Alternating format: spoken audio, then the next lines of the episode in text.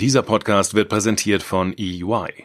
Cybersecurity, Analytics und künstliche Intelligenz. Wer die digitale Zukunft der Wirtschafts- und Finanzwelt mitgestalten will, ist bei EY an der richtigen Adresse. EY bietet spannende Einstiegsmöglichkeiten für Digitaltalente.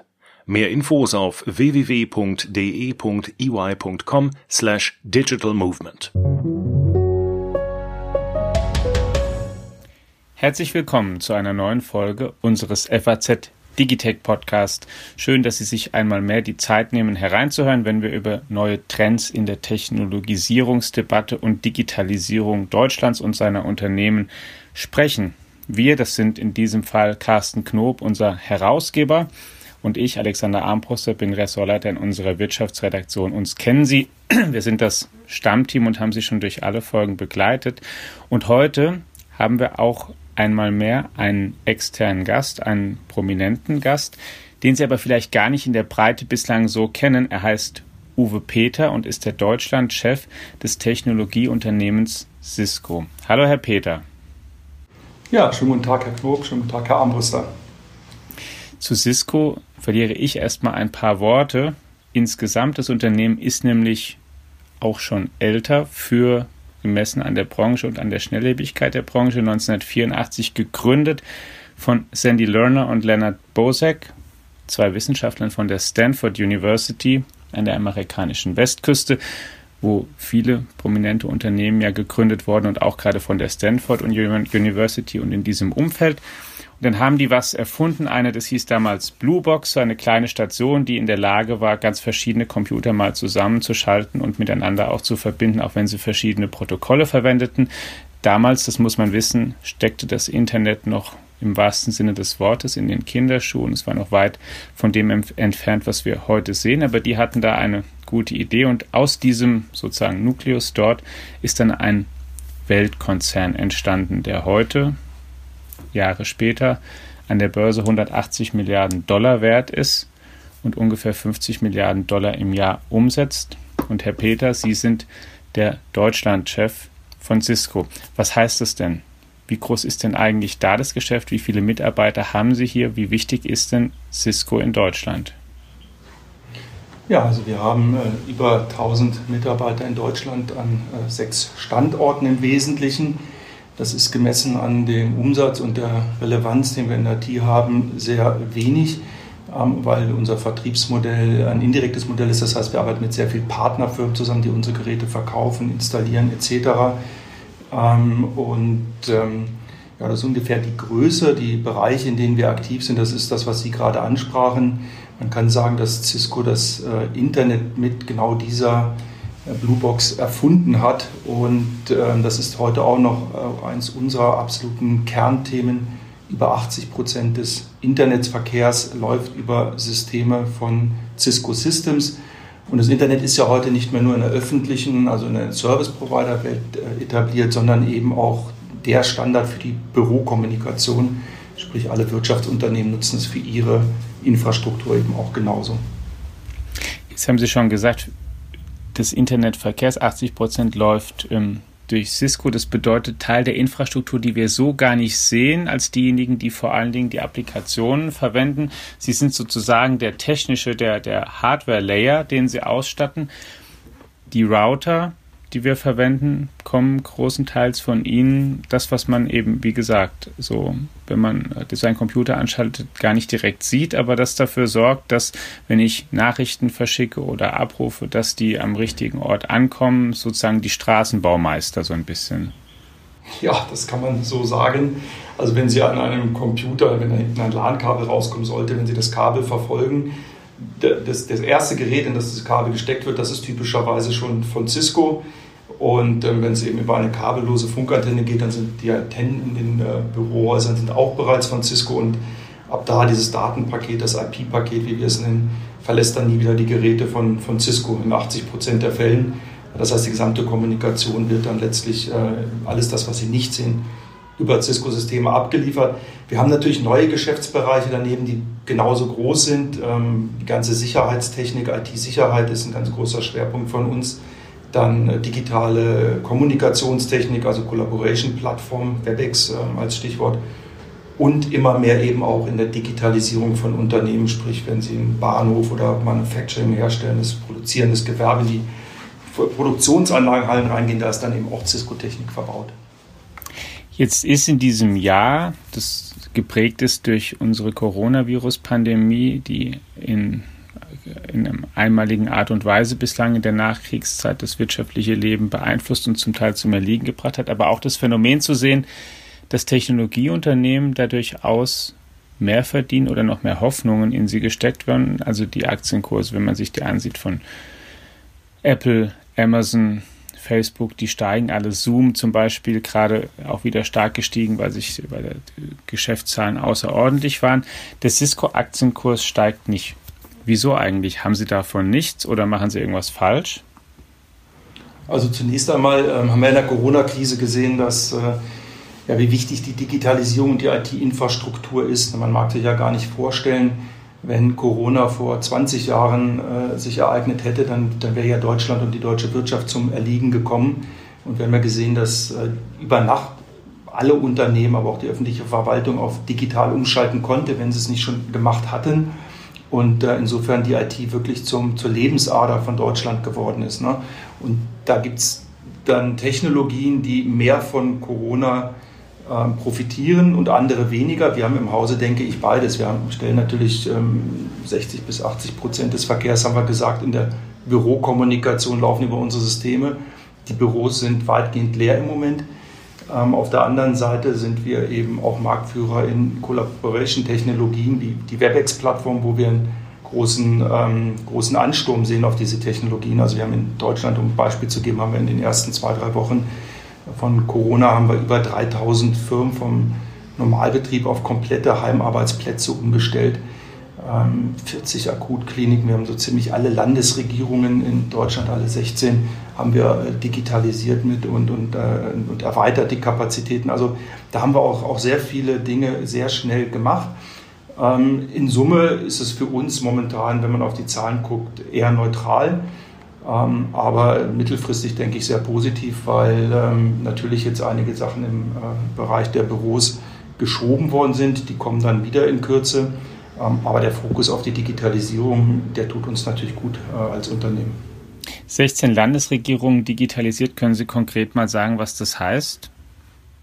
Ja, also da, wir sind natürlich mit allen äh, Landesregierungen haben wir Lösungen verbaut in der Kommunikation äh, der IT-Infrastruktur, aber eben auch Communication-Plattformen.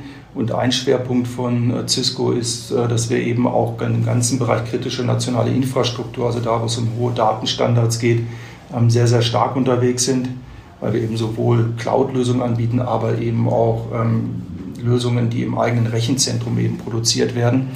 Und in dem Zusammenhang haben wir viele Landesregierungen eben entweder erweitert oder neu ausgerüstet mit äh, Videolösungen, Konferenztechniken etc.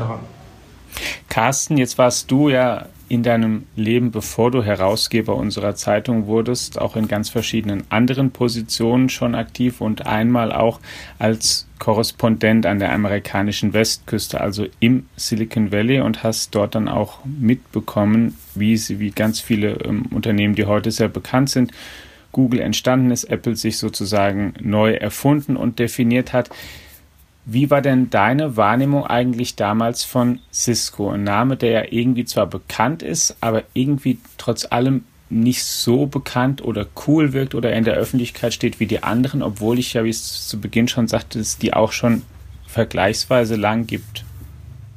Hm.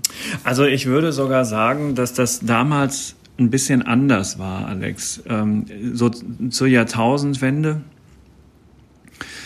war die Marktkapitalisierung von Cisco äh, ziemlich weit davon geeilt. Also bevor diese Internetblase platzte und, und auch nachdem ähm, sie dann ähm, geplatzt war, war Cisco in der Zeit, in der ich dann in San Francisco war, so ein bisschen so ein Last Man Standing unter den Großen. Also der langjährige CEO John Chambers hatte natürlich ähm, auch damals mit Anpassungsproblemen zu kämpfen. Aber ich, ich war damals sehr oft bei Cisco und, und habe auch recht regelmäßig mit, mit John gesprochen. Und er hat mir immer gesagt, also wir sind so ein Infrastrukturanbieter, den man einfach braucht. Wir, wir sind auch in der Lage, immer wieder neue Technologien durch Übernahmen von Unternehmen bei uns perfekt in dieses ähm, Ökosystem zu integrieren und man könne da ruhig ganz zuversichtlich sein. Auch die Wettbewerbssituation sehe immer noch sehr attraktiv aus. Es stimmt auch. Also wenn man sich das mal anschaut, da gab es alle möglichen Leute, die ähm, Cisco ähm, mit neuen Technologien oder so die Marktposition streitig machen wollten und so.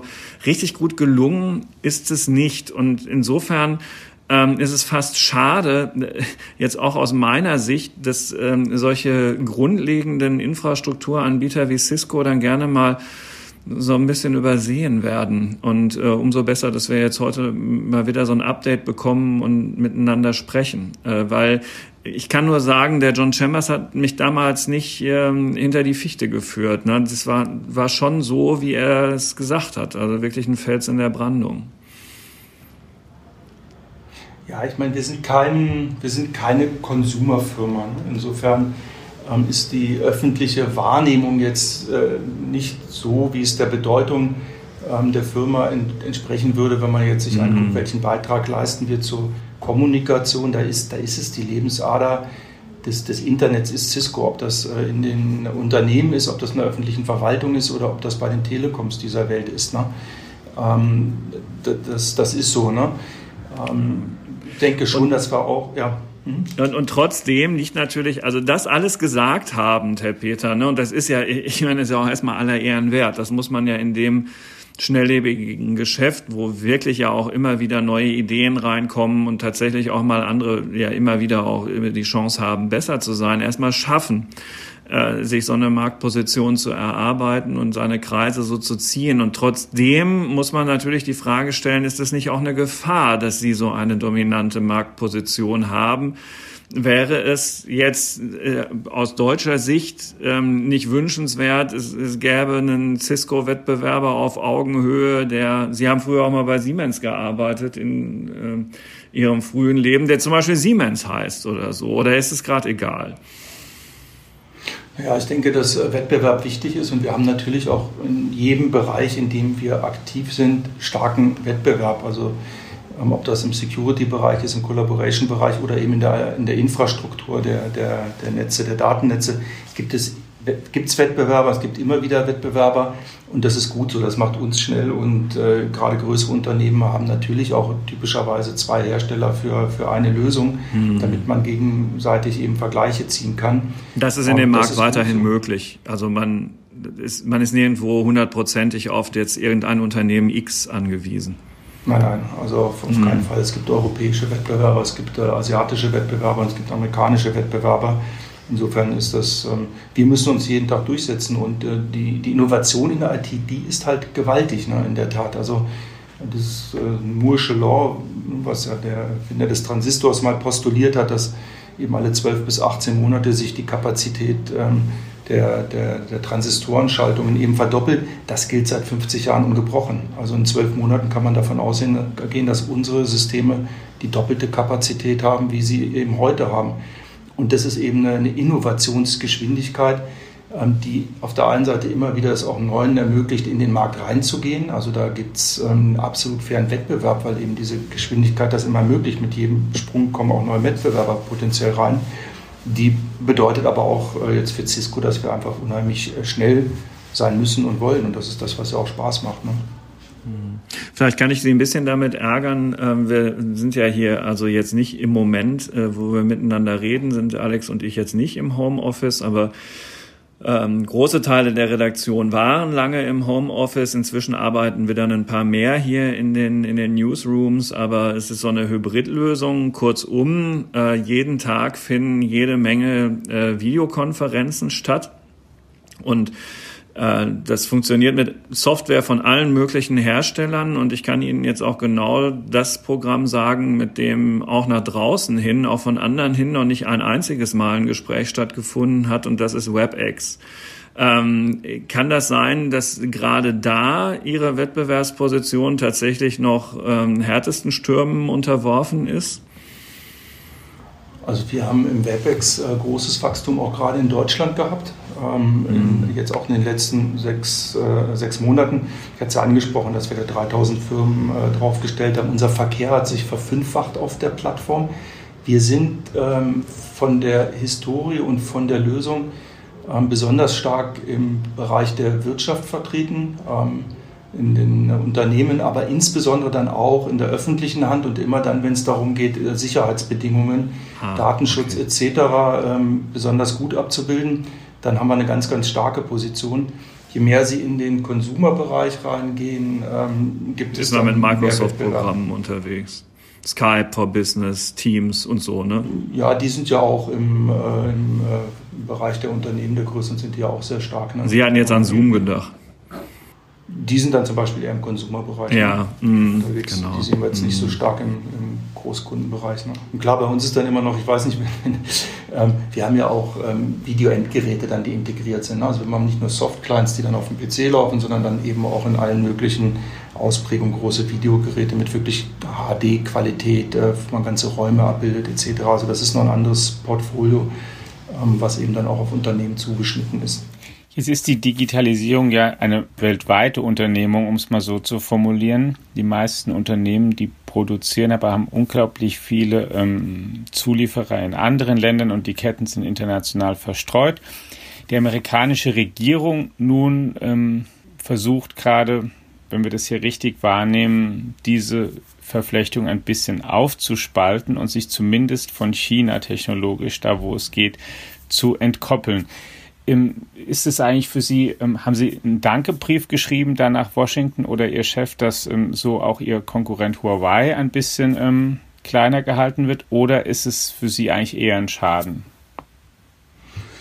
Ich würde das persönlich als neutral einschätzen. Also ich hatte es ja vorhin gesagt, wir haben Mitbewerb in, äh, in, in Asien, wir haben aber auch in Europa haben wir Mitbewerber. Also insofern, dem stellen wir uns am Ende, treffen ja die Kunden die Entscheidung.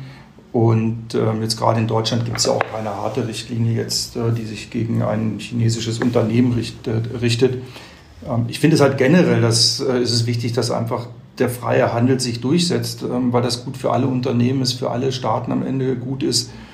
Und wir sind natürlich optimistisch, dass diese ganzen Verspannungen, das ist, hat ja jetzt nichts nur mit, mit den von Ihnen angesprochenen Herstellern zu tun, sondern die ganzen Verspannungen zwischen USA und China würden wir uns natürlich wünschen, dass die sich lösen damit wir den freien Welthandel ähm, weiter unterstützen. Ist Ihre Lieferkette da eigentlich betroffen? Also wir haben eine sehr äh, diversifizierte Lieferkette. Ähm, wir haben aufgrund dieser Handelsauseinandersetzungen, ähm, ja, die sich so abgezeichnet haben, seit vier, fünf Jahren bereits, haben wir auch eine, eine, eine, Anzahl von Kunden, auch gerade deutschen Unternehmen gehabt, die auch bei uns genau diese Fragen gestellt haben und gesagt haben, wir würden gerne eure Lieferketten verstehen und zertifizieren, ähm, weil wir einfach ähm, gerade bei kritischer nationaler Infrastruktur sicher sein müssen, dass wir eben in allen möglichen Situationen eben eine Sicherheit der, der Lieferfähigkeit von, von Cisco haben. Insofern haben wir da vor, ja, vor einigen Jahren schon begonnen, unsere Lieferketten stark zu diversifizieren. Ähm, Gibt es übrigens auch unabhängige Benchmarks von der Firma Gartner, die da Cisco ausgezeichnet hat äh, in der IT für die Firma, die den ersten Preis bekommen hat. Ähm, um eben genau solche Abhängigkeiten ähm, ja, nicht, nicht zu haben. Also insofern, ähm, Corona hat uns hier und da getroffen, klar. aber oh, die, die Lieferkette ist so diversifiziert, dass wir da von dem China-USA-Konflikt nicht stark beeinträchtigt sind. Eine Frage für Laien will ich nochmal ganz kurz einschieben, weil Sie jetzt auch nochmal sagen, äh, speziell auf Corona angezielt haben. Das Datenvolumen, was durch die Netze geht, gerade ist natürlich auch exorbitant insgesamt gestiegen. Ähm, dass ähm, Ihre Router das irgendwann nicht verkraften, ist aber nicht zu befürchten, oder doch? Ich finde generell weltweit, aber jetzt kann ich speziell nur für Deutschland sprechen, ähm, muss, muss man konstatieren oder kann man konstatieren, dass die Elastizität jetzt generell der IT hervorragend war. Also ich kenne keinen Kunden, der wirkliche Probleme hatte mit dem Hochfahren seiner IT-Infrastruktur, die mit unseren Produkten jetzt gearbeitet haben. Ne? Waren das äh, herausfordernde Wochen? Absolut. Ne? Wir hatten jeden Morgen einen Krisenstab und haben uns angeguckt, wo stehen unsere Unternehmen. Wir beliefern jedes Unternehmen fast in Deutschland. Ähm, aber das hat super geklappt. Also die, die, die Lebensader IT, die hat ja nun wirklich gehalten. Das ist ein, ist ein Erfolgsmodell und ich habe da jetzt keinen weltweiten Überblick, ähm, aber das ist schon so, dass auch äh, meine Kollegen aus anderen Ländern, die gucken schon nach Deutschland und sagen, also wie das Deutschland äh, bewältigt hat, das ist schon, das ist schon richtig gut. Ich glaube, das ist auch so unsere Sicht darauf, Carsten, oder bei unserer Erfahrung, also meine zumindest hier, dass da, wo Unternehmen ins Homeoffice auch gewechselt sind oder wo sie überhaupt sich dann dezentralisiert haben, dass es hier eigentlich keine größeren, zumindest technisch keine größeren Ausfälle oder Probleme gegeben hat, die da über eine längere Zeit was lahmgelegt haben. Ne? Nee, ähm, in, in der Tat, das stimmt. Äh, äh, es gibt in meiner Erinnerung von der Frühphase des Lockdowns eine einzige Sache, dass ähm, tatsächlich hier Teams ähm, das plötzlich auf einen Schlag die komplette Bürokommunikation übernehmen musste, dass da tatsächlich Schwierigkeiten waren, mal so für so ein paar Augenzwinker-Momente, ähm, dass es da gehakt hat. Aber äh, jetzt davon abgesehen, ähm, war das bei uns auch sehr, sehr ähm, reibungslos und das passt auch gut zu dem, was ich ähm, Herrn Peter jetzt im Anschluss daran fragen wollte. In der Tat, also die IT hat ihre Leistungsfähigkeit bewiesen und Corona, so schlimm es ist, könnte da ja dann auch Sie haben von den Aufträgen, die Sie bekommen haben, ja schon kurz gesprochen, ein Katalysator dafür sein, wohlgemerkt könnte, und daraus ergibt sich gleich die Frage, dass in Deutschland endlich auch die kleineren und mittelständischen Unternehmen, aber sicherlich auch die größeren Konzerne, dann jetzt wirklich verstehen, dass es ohne konsequente Digitalisierung der Abläufe und Prozesse einfach nicht mehr funktioniert. Setzt sich diese Erkenntnis denn jetzt wirklich durch im Jahr, im Corona-Jahr 2020? Oder muss man sich an der Stelle immer noch Sorgen machen? Ähm, also vielleicht noch vorab einen anderen Aspekt ne, zu der Leistungsfähigkeit der IT in Corona. Was wir schon sehen, dass Kunden sich jetzt hinsetzen und auch nochmal Resümee äh, machen, was, was gut gelaufen ist und was nicht. Und da gibt es zwei Stellen, an denen nachgearbeitet werden muss. Das eine ist Sicherheit. Wir haben Unternehmen, äh, Großunternehmen, die haben 800.000 Sicherheitsregeln in ihrer IT. Als die schnell ihre Netze erweitern wollten, ähm, da muss man jetzt gucken, wie viel der 800.000 Regeln konnten die wirklich genau mitziehen. Ne? Und äh, da, da, da, da, muss man auf die Sicherheit gucken und da muss man auf die Automatisierung gucken. Also die Zeiten, in denen man äh, IT-Netze manuell konfigurieren kann, die sind vorbei. Es muss alles automatisiert werden. Maschinen müssen Maschinen steuern und, und wir müssen das überwachen. Aber also da gibt es Aufräumarbeiten zu Ihrer konkreten Frage.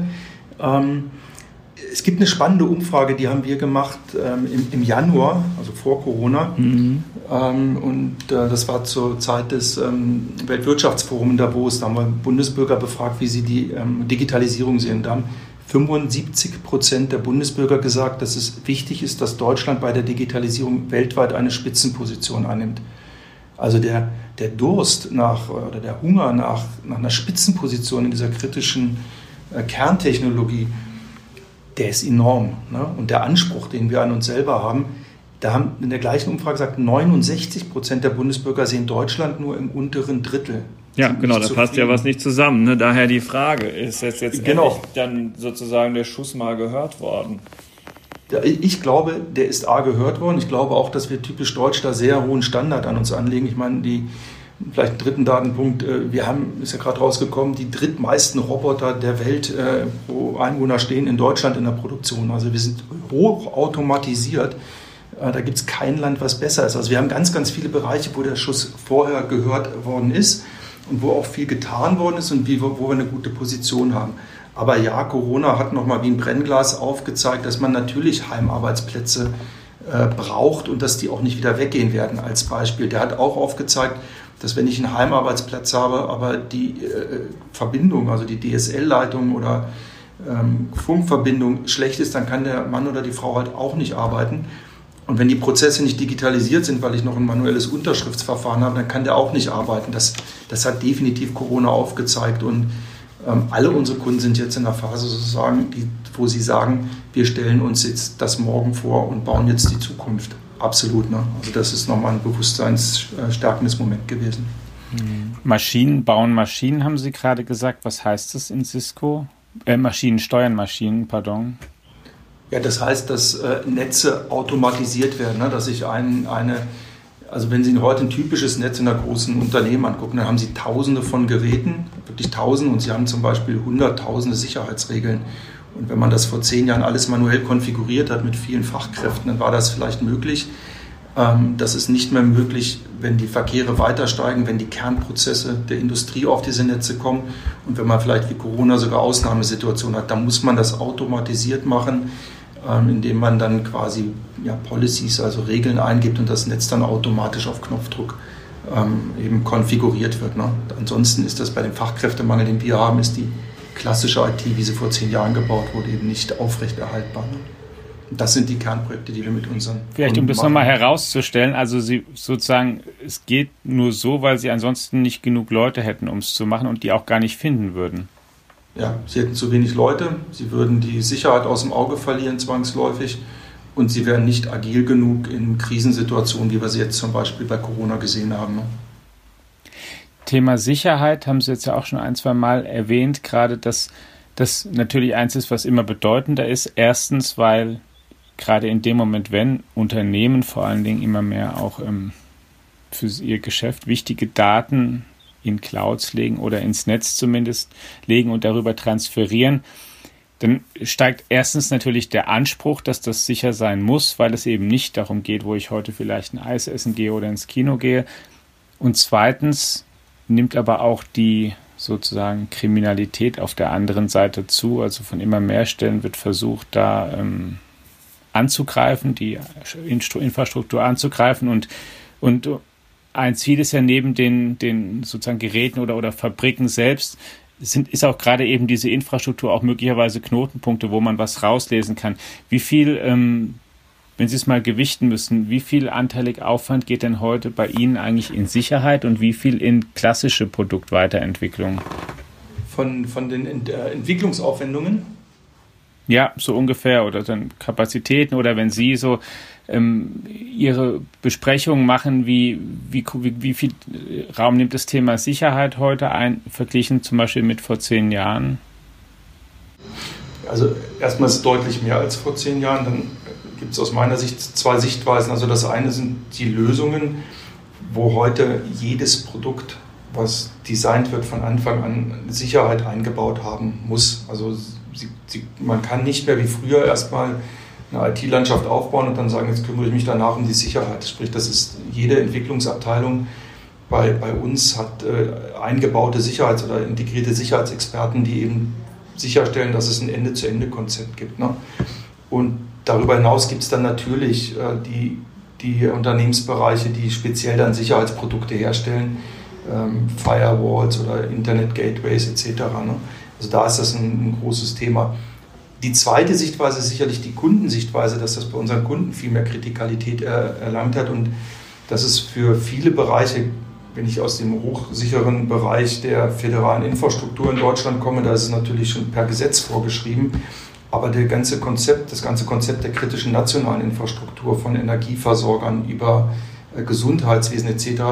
werden es eigentlich immer mehr Bereiche, bei denen eben die Sicherheit auch als allererstes steht von den Anforderungen her. Insofern haben wir sowohl von der Lösungsentwicklung als auch von der Kundensicht ähm, ein dauerhaften steigendes Interesse an diesen Themen. Ne? Und das ist, ist ein dominantes Thema in, je, in jeder Diskussion, die wir haben.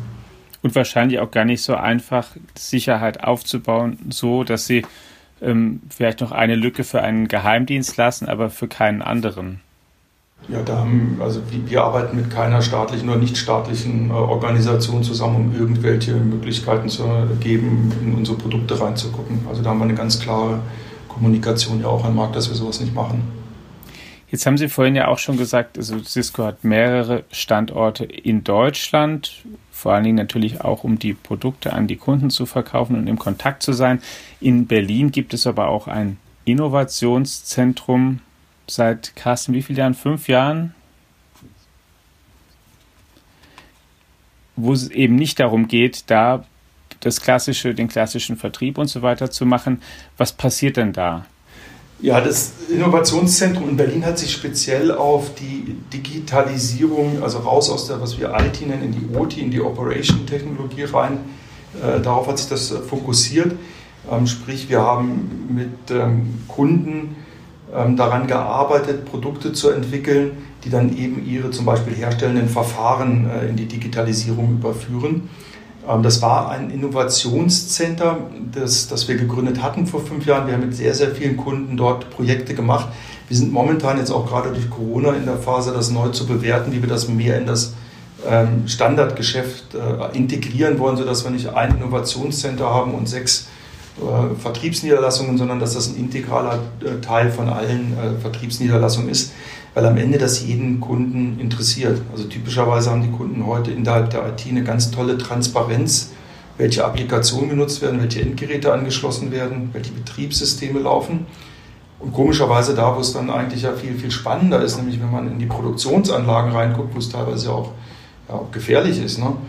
Ähm, da gibt es ganz, ganz wenig Transparenz, was eigentlich angeschlossen ist ähm, und, und wie die Sicherheitsverfahren aussehen. Und das wächst gerade zusammen. Also die, die, die die, IT und die OT wächst bei den Kunden zusammen und damit wird das ein Thema für jeden Kunden. Und deswegen sind wir auch gerade dabei, uns äh, anzuschauen, wie wir dieses Berliner Innovationscenter in alle unsere Niederlassungen reinbekommen. Hm. Ähm, das ist jetzt ein Themenwechsel, äh, aber auch wichtig. Nun sind Sie jetzt kein, also Sie bauen jetzt nicht die Server in Rechenzentren, ähm, sondern eben die Router und Switches, die für den Datenverkehr zuständig sind.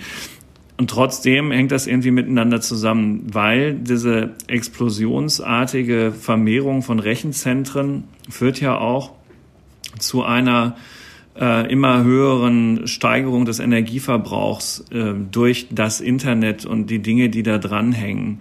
Spielt es denn in Ihrem Geschäft auch schon irgendeine Rolle oder ist das, in, wenn man so will, für die Verkehrspolizisten des Internets, wenn man Cisco so bezeichnen mag, relativ egal? Ähm, weil der Stromverbrauch ohnehin nicht so wahnsinnig groß ist? Ähm, also erstmal, wir, wir bauen auch Server, ähm, sind da auch in einer führenden Position bei, bei Servern mit, mit anderen Herstellern zusammen. Also wir kriegen auch bei uns Rechner und da haben wir okay. auch einen Marktanteil. Oh, sorry. Ähm, naja, ist alles gut. ähm, aber wir haben, äh, also das Thema ist, so wie Sie es ansprechen, richtig. Das ist auch für unsere ähm, Internetvermittlungsknoten ist der Stromverbrauch ein Riesenthema. Also viele Kunden haben als Entscheidungskriterium natürlich die, den, die Gesamtkostenbetrachtung über den Abschreiberaum fünf, sieben Jahre. Und der Teil, den der Stromverbrauch einnimmt, ist ein erheblicher ähm, da. Und, und deswegen ist das ein Hauptentscheidungskriterium unserer Kunden, wie hoch der Stromverbrauch ist. Und das ist definitiv ein äh, Designkriterium ähm, für, für unsere Geräte, den Stromverbrauch niedrig zu machen. Wir haben sogar in dem Core-Routing-Bereich, also die ganz großen Geräte für die Telekoms, haben wir ja äh, eigene Chipsätze entwickelt, die wir an den Markt bringen, auch sogar jetzt für andere Hersteller, weil die eben dermaßen gut sind, was das Verhältnis angeht zwischen Verkehr, der transportiert wird, und eben den Stromverbrauch, den sie benötigen. Mhm. Wie macht man das? Stromverbrauch, Energieverbrauch reduzieren? Ja, erstmal die höhere Packungsdichte hilft, dann so bauen, dass man weniger Kühlungsaufwendungen hat, weil da die, hauptsächlich die, die Energie natürlich rausgeht. Ne? Ähm, und das, das, das, sind so die entscheidenden Themen. Ne? Wenn Sie mal heute sich ansehen, Cisco in Deutschland mit, wie Sie zu Beginn sagten, 1000 Mitarbeitern ungefähr, perspektivisch betrachtet in fünf Jahren, wo stehen Sie da? Wie viele Mitarbeiter wir haben in fünf Jahren? Genau, in Deutschland, was Sie da anstreben und wie? Ja, wir sind jetzt die letzten fünf Jahre sind wir immer gewachsen in Deutschland, zwischen einstellig und auch mal zweistellig und das würden wir gerne nach vorne vorziehen. Ne? Jetzt haben wir mit Corona, selbst in Corona-Zeiten sind wir in Deutschland sehr gut gewachsen, also ist auch ein, ein Stück weit abgekoppelt oder positiver als so der globale Durchschnitt, den wir bei Cisco sehen in Deutschland. Das spricht übrigens auch dafür, dass Deutschland die Krise gut bewältigt ähm, in, in, in, meinen Augen, weil wir gesehen haben, dass Kunden ähm, ihre Projekte halt in Deutschland abschließen und dass die teilweise auch gesagt haben, jetzt haben wir ja mehr Wartungsfenster, weil eben der Betrieb gerade nicht so funktioniert, also rüsten wir die IT auf. Also diese, diese Krise als Chance nutzen, die ist in Deutschland ja, diese Einstellung, die haben wir definitiv gesehen und das sticht schon raus weltweit. Und ähm, deswegen wachsen wir auch im Moment gut und äh, das Ziel ist, das auch über die nächsten fünf Jahre so zu halten. Ne? Müsste es jetzt mathematisch hochkalkulieren, sagen wir mal, jedes Jahr 5 bis 10 Prozent wachsen, wo wir dann in fünf Jahren liegen. Aber das ist das Ziel definitiv. Vorhin sagten Sie schon, Wettbewerb gäbe es genug, Alternativen zu Cisco gäbe es genug, sowohl in Asien als auch vielleicht woanders. Die Zahl ist aber, die Sie dann auch nannten und die wir ja auch kennen, so, dass sie trotz allem eine sehr dominante Position haben. Wenn Sie sich jetzt mal einerseits ähm, sind Sie der, der Deutschlandchef eines amerikanischen Konzerns und andererseits sind Sie ein ähm, Technologiemanager, ein Deutscher in Deutschland. Und die Bundesregierung würde Sie fragen, sind wir zu abhängig in dem Bereich, sowohl von Amerika als auch von China? Ja oder nein? Dann würde ich denen sagen, dass ähm, die Entwicklungsgeschwindigkeiten so schnell sind heute in dieser Technologie, dass wir die Ingenieure, die diese Techniken verstehen, nutzen sollten, um unsere Automobilindustrie ähm, aufzurüsten, unsere Maschinenbauindustrie etc. Sprich, da muss unser IT-Know hin. Wir müssen diese Technologien, die es am Weltmarkt gibt, die müssen wir nutzen für unsere Kerntechnologien. Ich glaube nicht, dass es sinnvoll wäre, jetzt zu versuchen, eine deutsche Variante von äh, Cisco oder anderen Firmen aufzubauen. Ähm, es gibt aus meiner Sicht null Abhängigkeiten. Also wenn sich die Preise, daran kann man es am besten angucken, Leistungsfähigkeit pro Preis angucken, die sind permanent ähm, reduzieren die sich. Also das ist ja der zweite Teil der, des Moores-Gesetz, äh, ähm, was wir vorhin mal angesprochen haben, dass die Kapazität sich verdoppelt, aber die Preise sich halbieren und auch das ist der Fall. Also sprich, sie haben keine Entwicklung, wo wir in Abhängigkeiten geraten ähm, und die Preise hochgehen. Das ist nicht so in der IT. Ne? Ja, das ist richtig, aber es ist ja auch deswegen so, weil eben gerade zwischen Amerika und Europa dass dieser Bereich glücklicherweise ja bislang nicht politisiert worden ist. Also sprich irgendwie eingeschränkt oder, oder ähm, bedroht worden ist. Ich glaube, das ist, weil wir einen gesunden Weltmarkt haben mit äh, mehreren Herstellern auf allen Gebieten, auf denen wir aktiv sind. Und weil es eine hohe Innovationsgeschwindigkeit gibt. Also ich, ich persönlich sehe keine Abhängigkeiten. Ne? Und ich glaube, Deutschland ist gut beraten, dass die Leute, die IT verstehen, dass wir dafür Sorge tragen, dass unsere Automobilindustrie digitalisiert wird und dass wir da die Experten hinschicken und dass unsere ähm, Elektroindustrie und Maschinenbauindustrie digitalisiert wird. Ähm, versus wir nehmen die Leute, die IT verstehen und versuchen irgendwie, ich sage jetzt mal, eine Cisco nachzubauen. Ähm, das ist aus meiner Sicht ähm, kein sinnvoller Einsatz der Ressourcen. Zum Schluss möchten wir gerne von Ihnen noch einen von Cisco weg gehend Ausblick auch hören auf die Tech-Industrie insgesamt. Da gibt es ja immer bestimmte Zyklen oder Wellen, die sich um, um, um, zentrale Themen kreisen. Jetzt könnte man vielleicht sagen, künstliche Intelligenz ist so eins, das vor ein paar Jahren mal begann mit einem und dann in einen Hype ausartete. Ähm, Quantencomputing ist ein großes Stichwort, Blockchain ist ein großes Stichwort, was gerade herumgeht, vielleicht intelligenter werdende Hardware, also Chips selbst was ist denn aus Ihrer Sicht das nächste große Ding, auf das wir gespannt sein können? Aus meiner Sicht, ähm, in dem Bereich, in dem wir aktiv sind, was wir sehen, ist es definitiv die, die Automatisierung, die ich vorhin angesprochen hatte. Sprich, Komplexität rausnehmen und eine automatisierte Plattform zu bieten, in der man ähm, Telemetriedaten hat, also versteht, was die Systeme macht und die auch abgleicht mit dem, was weltweit passiert und daraus dann direkt die Möglichkeiten gibt, ähm, Netze zu optimieren. Also konkret im Bereich der Sicherheitstechnik. Ich, ich, glaube, dass wir haben das gesehen auch in Corona, die, die Hackerangriffe, die, sind, die haben so schnell auf Corona-Themen umgeschaltet ähm, und haben Netze angegriffen, also sofort das ausgenutzt. Und man muss heute in der Lage sein, dass man weltweit sieht, wenn irgendwo ein Angriff stattgefunden hat, wie kann ich den verteidigen, automatisch dann äh, Patche und Lösungen anbietet, um die IT unserer kritischen Infrastrukturen und unserer, unserer, unserer Geschäftskunden äh, auf Knopfdruck sicher zu machen dagegen. Und ich glaube, dass das äh, aus meiner Sicht, das ist unterschätzt, weil es nicht so wie Quantum Computing sich leicht fassen lässt. Aber ich glaube, dass es für die Leistungsfähigkeit der deutschen Wirtschaft absolut essentiell ist, diese Resilienz zu haben in einer hochautomatisierten Art und Weise. Und da liegen dann Technologien wie Artificial Intelligence natürlich oder Machine Learning dahinter, um diese Abwehr eben schnell und automatisiert hinzubekommen sagt Uwe Peter, Deutschlandchef des amerikanischen Technologieunternehmens Cisco. Vielen Dank für Ihre Zeit und das Gespräch. Ich danke Ihnen, Herr Klopp, Herr Armbruster. Und liebe Hörerinnen und Hörer, Ihnen einmal mehr vielen Dank dafür, dass Sie reingehört haben. Wir informieren Sie natürlich über alle neuen Entwicklungen in diesem Feld ebenso wie auf allen anderen wichtigen Ebenen der Digitalisierung regelmäßig in diesem Podcast, der zentraler Bestandteil unserer Digitech-App ist, auf die wir gerne einmal mehr hinweisen möchten und natürlich auch in unseren anderen digitalen Kanälen und in unserer Tageszeitung und Sonntagszeitung. Haben Sie eine gute Woche, auch in diesen Zeiten.